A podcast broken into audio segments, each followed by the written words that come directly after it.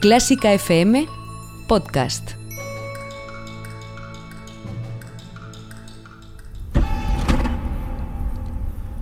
Lunes 4 de mayo de 2020. Día 51 del estado de alarma en España.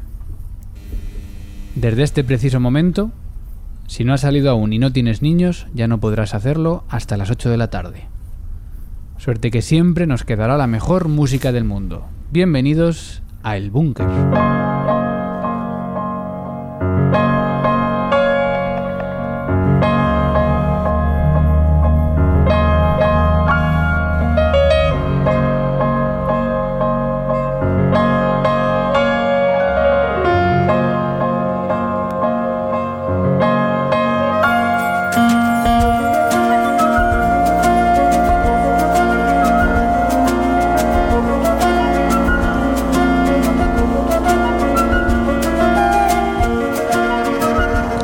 Y es que el inicio de esta música es casi el toque de queda, el anuncio para volver a casa a todos aquellos que estuvieseis por la calle, si es que nos estás escuchando en directo 10 y 2 en clásicafmradio.es, un día más aquí en el búnker, el lugar donde nos confinamos los lunes, los martes y los miércoles a las 10 en punto hora de Europa Central mientras dure este estado de alarma nacional.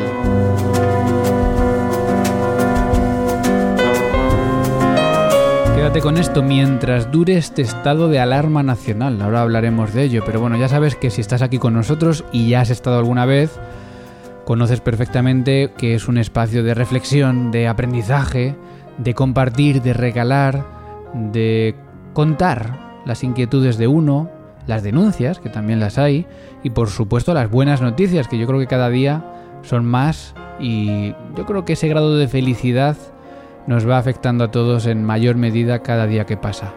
Y desde el búnker, en lo más profundo de Clásica FM, te saluda Mario Mora, arroba piano mora, y Ana Laura Iglesias, arroba Ana Lau Igle. Muy buenos días. Muy buenos días, Mario. ¿Cómo estamos hoy? ¿Ese grado de felicidad también no te afecta a ti? Hombre, por supuesto, ya esto no tiene nada que ver, el poder salir a pasear libremente con tu familia, el poder desestresarte un poco de esta situación, parece que se va viendo la luz. Bueno, con tu familia si vives con ellos. Si tienes la suerte de Si estar no, con ellos, claro. Todavía no hay que esperar un poquito más.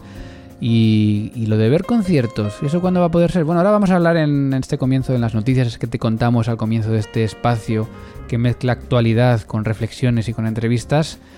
¿Cuándo vas a poder ver conciertos en directo?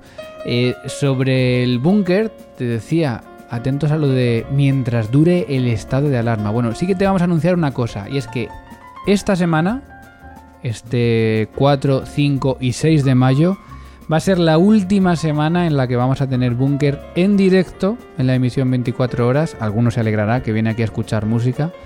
Y va a ser la última semana que va a haber tres días, lunes, martes, miércoles, de confinamiento en el búnker. Y te preguntarás, ¿seguirá el búnker de alguna manera? Bueno, pues depende del estado de alarma. Mientras dure el estado de alarma. Si el estado de alarma sigue adelante, volveremos con el búnker. Si no, volveremos donde estábamos. era- Nosotros vamos a estar al pie del BOE y de lo que diga. Pedro Sánchez y sacaremos los micros en función de lo que él diga. Y si no volveremos de donde veníamos, del ático, donde también tenemos la actualidad, pero ya desde otra perspectiva. En todo caso, sí que ya va a ser semanal, es decir, el búnker a partir de la semana que viene ya será los lunes y solo en formato podcast. Que sea el búnker o el ático dependerá, como tú has dicho, de Pedro Sánchez. Así de sencillo.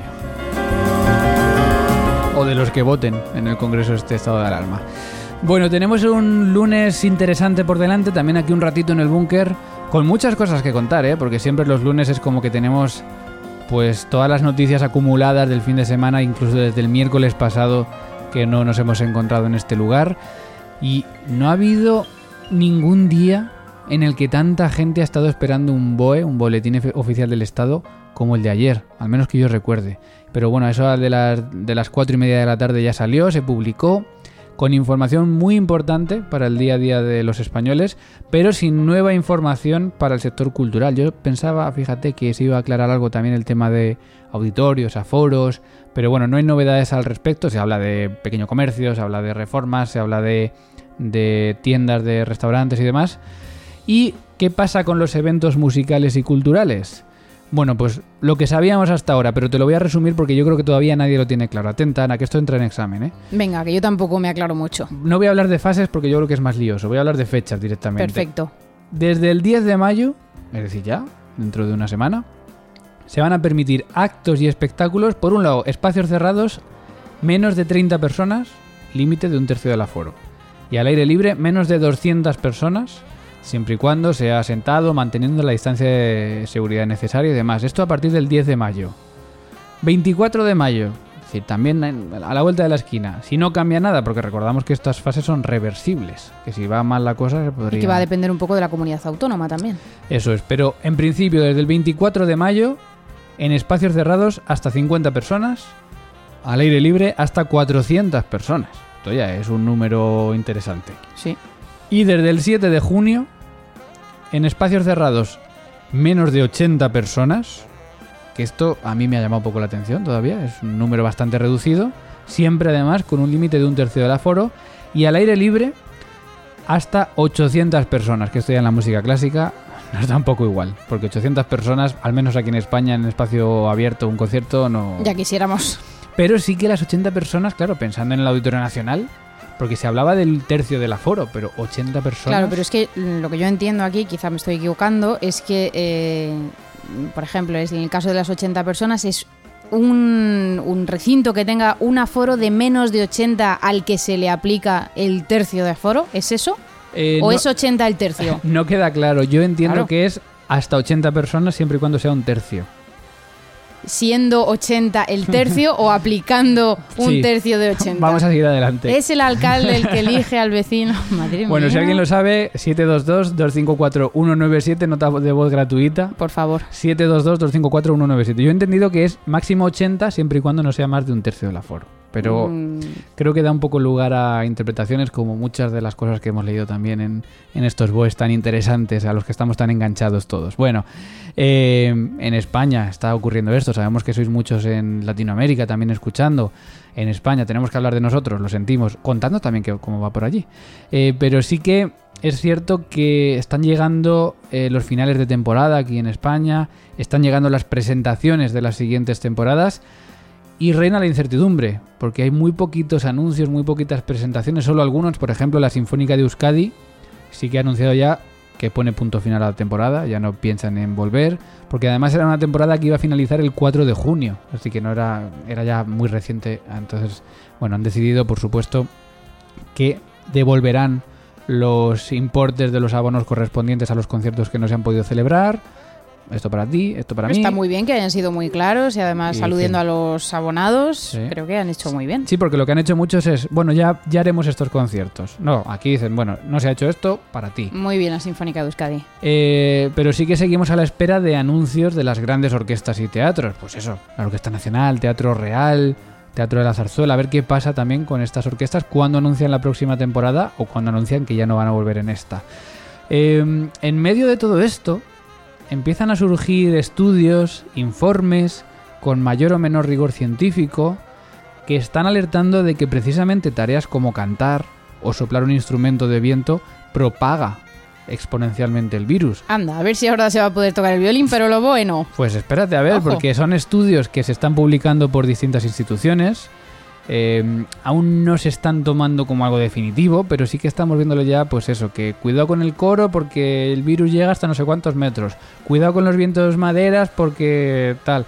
Entonces, eh, son estudios que no sé si van a tener en cuenta en algún momento, pero cuidado que podrían condicionar también incluso quién toca y quién no toca. Y son músicos que en ningún caso pueden tocar o cantar con mascarilla. No, ahí ya eso ya lo tienen más complicado. Bueno, eh, con todo esto, algunas instituciones sí que están continuando su actividad de manera online. Por ejemplo, el CNDM, el Centro Nacional de Difusión Musical, que es un centro público dependiente del Ministerio de Cultura, ha inaugurado un ciclo de microconciertos en Instagram, que empieza de hecho esta tarde. Eh, hoy con Andrea Motis, voz y trompeta y Carla Motis.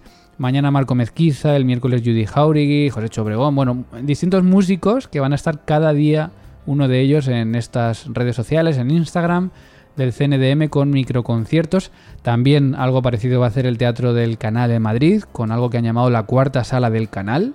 donde una treintena de intérpretes, actores, eh, distinta gente del mundo de la cultura y del arte, pues se van a acercar con distintas piezas de la literatura, de la música, con vídeos y emitidos, he leído, desde los escenarios del Teatro del Canal. No sé esto si es que estaba ya pregrabado o es que se va Bueno, van a ir a allí a grabarlo. A lo mejor quieren contar con bailarines o con actores incluso, porque se hace mucho teatro en el canal y por eso requieren que esto se lleve a cabo en las propias instalaciones del canal y no en el salón de las casas de la gente. Pues puede ser. Ahora, me interesa comentar una cosa con respecto a esto. Son iniciativas eh, gratuitas, porque van a estar en las redes sociales, es decir, cualquiera las, pues- las puede consumir de manera gratuita. Y decimos, qué bien, ¿no? Qué bien.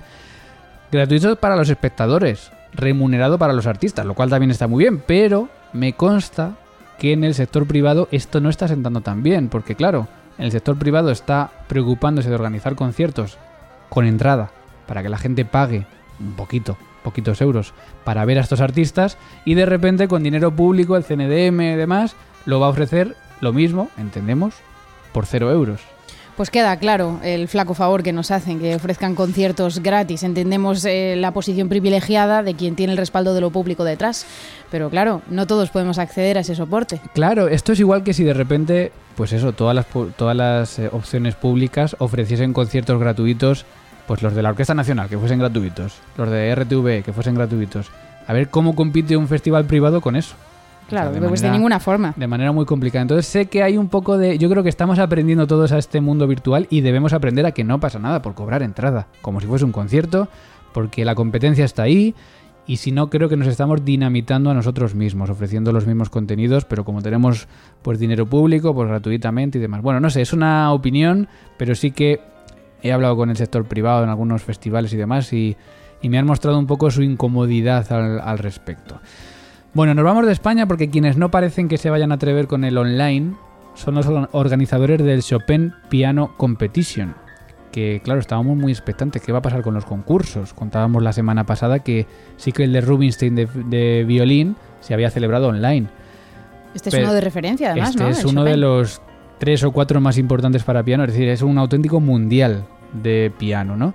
Bueno, pues se espera hoy el anuncio oficial, pero eh, las fuentes políticas en, en Polonia, que es donde se realiza el concurso, dicen que va a ser difícil hacerlo en octubre, que es cuando estaba planeado, y es posible que se retrase a 2021. Es decir, prefieren, prefieren aplazarlo a hacer alguna cuestión online que, bueno, es- Está bien que lo hayan anunciado con tanto tiempo, porque entiendo que los interesados, interesadas que vayan a competir, así también se pueden organizar, porque es algo muy serio como para estar pendiente hasta última hora de si vas a tocar en YouTube o si vas a tener que ir a, a competir allá a Varsovia. Mm, Bueno, lo van a anunciar en principio hoy, el anuncio oficial de qué se va a hacer con ello, pero tiene pinta de que no se va a celebrar en octubre, sino que se va a ir a 2021.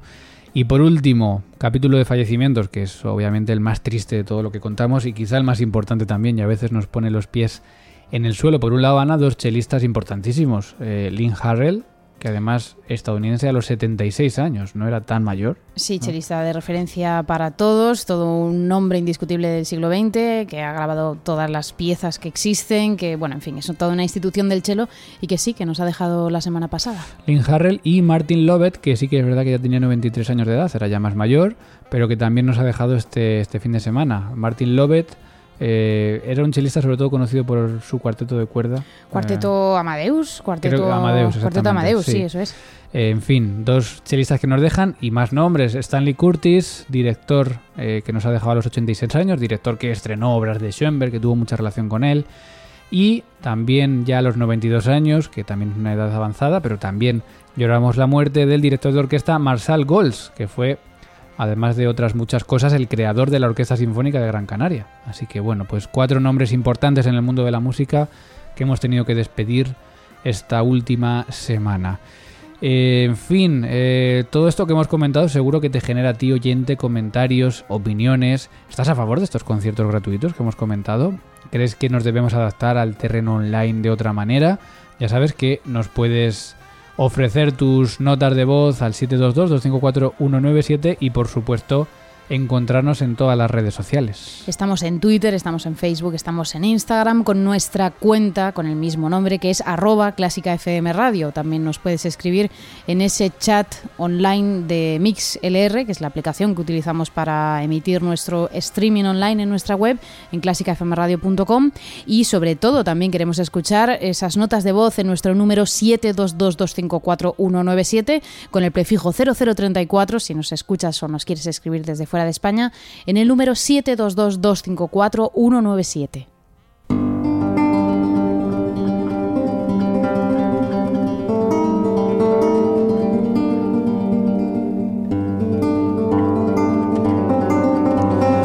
Pues en poco más de 20 episodios de este búnker improvisado mientras dure el estado de alarma hemos viajado conociendo músicos que nos han contado cómo está afectando esta crisis a distintos países y a distintos niveles también. Hemos estado en China y en Estados Unidos dos veces, en cada país.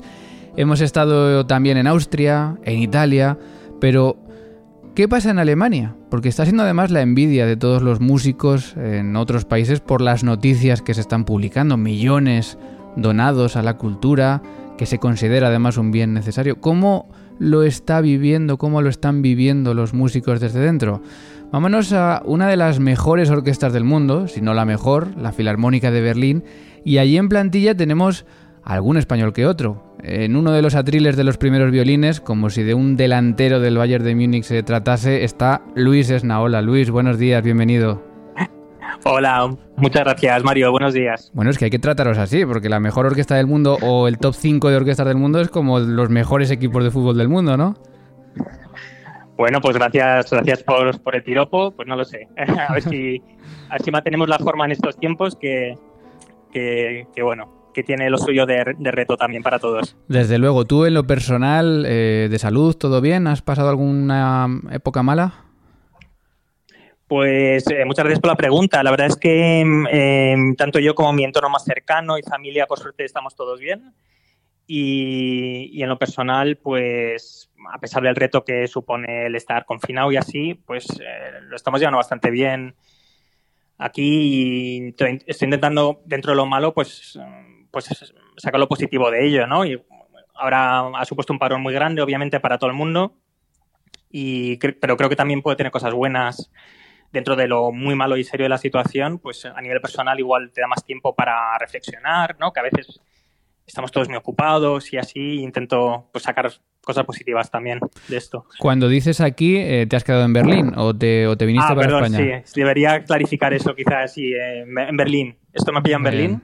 Muy bien. sí, sí, eh, tuve suerte porque volví de Estados Unidos poco antes, que tenía una gira con mi cuarteto y pude, pudimos acabar la gira justo cuando ya estaba empezando a ponerse la cosa también muy seria por ahí, pero pudimos terminarla y, y llegar a tiempo aquí, a Berlín. La Filarmónica de Berlín es una de las orquestas que quizá más activas está estando en este tiempo y de hecho el viernes pasado eh, tuvo un concierto a puerta cerrada. ¿Tú estuviste en este concierto o no? Porque yo sé que no estaban todos los músicos, claro. Eh, efectivamente estaban muy pocos y no, eh, no pude participar esta vez porque, como has dicho, era, era pues una plantilla muy reducida. Creo que no podían haber más de 15, no sé si incluso contando el cámara. Eh, pero, pero quedó, quedó realmente muy bien y era mm, lo pudieron hacer de una manera respetando las, eh, las distancias entre los músicos. Creo que había dos metros entre las cuerdas y, creo que hasta cinco metros entre los vientos. Creo que ese era el plan al menos. Y con la suerte de tener la plataforma, ¿no? También del digital. De esa manera poder hacer un concierto para mucha gente, porque obviamente en estos tiempos está, está difícil, ¿no? Hacer música en directo. Eh, y desde dentro, eh, ¿cómo, ¿cómo ha repercutido a la orquesta? Porque entiendo, no sé cuándo empezaron las cancelaciones. Aquí en España fueron como la segunda semana de marzo. ¿Allí cómo empezó todo? ¿Cómo se anuncian los, los primeros contratiempos? Pues fue también muy repentino y creo que las eh, cancelaciones llegaron más o menos, pues también fue la segunda o tercera de marzo. Fue una que estaba dirigiendo Rattel y que se acabó solo haciendo el primer concierto de esta semana y solo por streaming. Ese fue el último concierto que había hecho la orquesta antes de este concierto del 1 de mayo, ¿no? Y desde entonces, desde mediados de marzo, pues como, digamos, plantilla normal en la orquesta no hemos vuelto a hacer nada eh, con público y eso, ¿no? En algo que se parezca a un concierto como lo conocemos, ¿no? De siempre, con, con público y tal.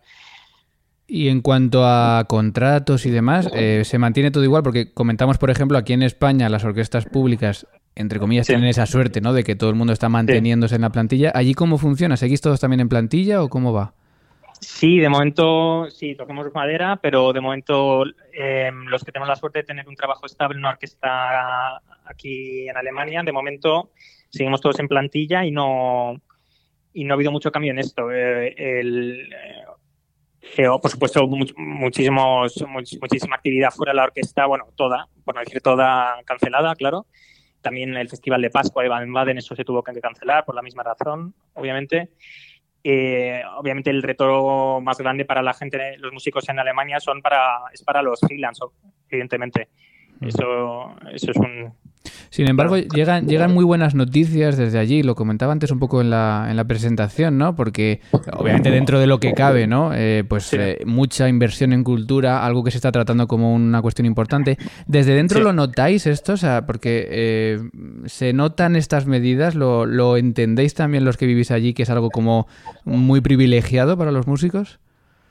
Sí, también yo como español que estoy aquí en Alemania, yo he visto que, hubo un paquete de medidas para autónomos, entre los que también estaban los, los freelance músicos, por ejemplo, y que pues que se repartían el, dinero entre, entre los Lenda, ¿no? las comunidades autónomas, por así decirlo, de aquí de Alemania, y, y el dinero, y vamos, había que hacer una solicitud online una cuestión de no más de dos días ya se les ingresaba el dinero a la cuenta a los autónomos que pedían el dinero. Entonces, es que me quedé bastante perplejo de, lo rápido, ¿no? De, y conozco a, más de un caso de freelance, eh, de músicos freelance aquí en Berlín que han podido obtener esta ayuda.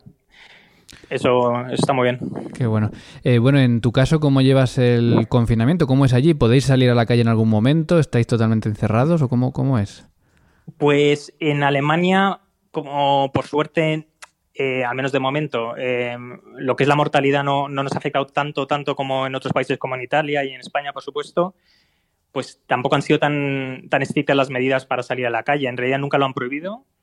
Eh, nos dejaban salir de dos en dos a la calle.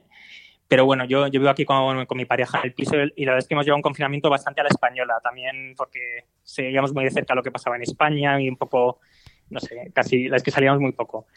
Pero... Eh, eso me lo han dicho yo creo que la mayoría de los españoles. Los españoles que estáis por ahí estáis cumpliendo, mirando casi las leyes españolas para, para pues cumplir. ¿no? Sí. Eh, sí, es un poco por solidaridad y también bueno, por, por miedo genuino, ¿no? Por lo que hemos visto, lo que, lo que ha pasado. Pero bueno, dentro de lo malo somos, vamos, estamos, vamos, muy afortunados de que, no, de que estamos llevando muy bien, obviamente, y, no nos podemos quejar, vamos. Y en cuanto a los próximos meses, Luis, eh, ¿os han dado alguna información de si la temporada que viene se va a realizar de manera normal? Sí que se ha anunciado ese concierto, creo que es en septiembre, en Barcelona, en la Sagrada Familia también, de los Euroconcerts. Eh, ¿cómo, eh, ¿Cómo se está llegando la información? ¿Qué expectativas tenéis? Pues expectativas, bueno, estamos, están haciendo un trabajo muy intensivo en la dirección de la orquesta y el Fostante así de eh, constantemente están viendo modelos que, podemos ofrecer al público a través de la plataforma del Digital Concert Hall de aquí al, verano, eh, un poco siguiendo el modelo de lo que hemos hecho el 1 de mayo para poder, para poder seguir, ofreciendo algo. Y en cuanto al principio de la temporada que viene, eh, oficialmente lo último que he oído es que hasta el 31 de agosto no, no se puede hacer seguro que nada con más de mil personas en el público. Eso es, creo que es lo último. Em, entonces, seguro que están muy pendientes de cómo afectará eso a nuestro comienzo de temporada.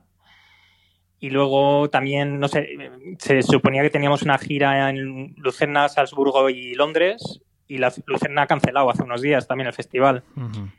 Entonces, yo creo que están muy al corriente de que eh, es que eh, creo que como que en muy poco tiempo pueden cambiar muchas cosas, ¿no? Entonces yo creo que están preparando escenarios para, para cada cosa que puede pasar. Entonces para tener como una opción en cada situación, por así decirlo, ¿no? Bueno, todo el mundo os mira con lupa y, yo creo que cualquier cosa, cualquier decisión que se tome, pues eh, la iremos contando también aquí en, Clásica FM. Pues Luis Esnaola, violinista de la Filarmónica de Berlín, te agradecemos mucho tu tiempo y, y mucho ánimo con todo, ¿eh? Muchas gracias. Muchas gracias a vosotros. Un abrazo. si estás escuchando Clásica FM ahora? Nos interesa lo que estás pensando. Cuéntanoslo con una nota de voz en el 722-254-197. 722-254-197. Conecta con nuestra emisión 24 horas en el apartado escucha de clásicafmradio.com. La mejor música del mundo en Clásica FM.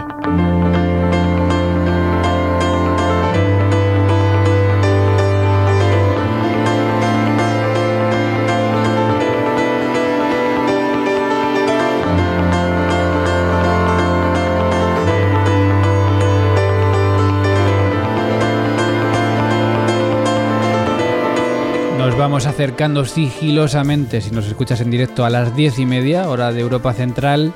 Y en este momento seguimos con la mejor música del mundo en el búnker, Mario Mora, Ana Laura Iglesias y tú con tus comentarios, por supuesto, también en las redes sociales. Estamos en Twitter en la cuenta arroba clásica FM Radio, estamos en Instagram también en arroba clásica FM Radio y estamos en facebook.com barra clásica FM Radio. También sabes que puedes escribirnos esas notas de voz que son tan importantes para nosotros porque podemos escucharte directamente eh, y que recibimos en, en el número 722254197.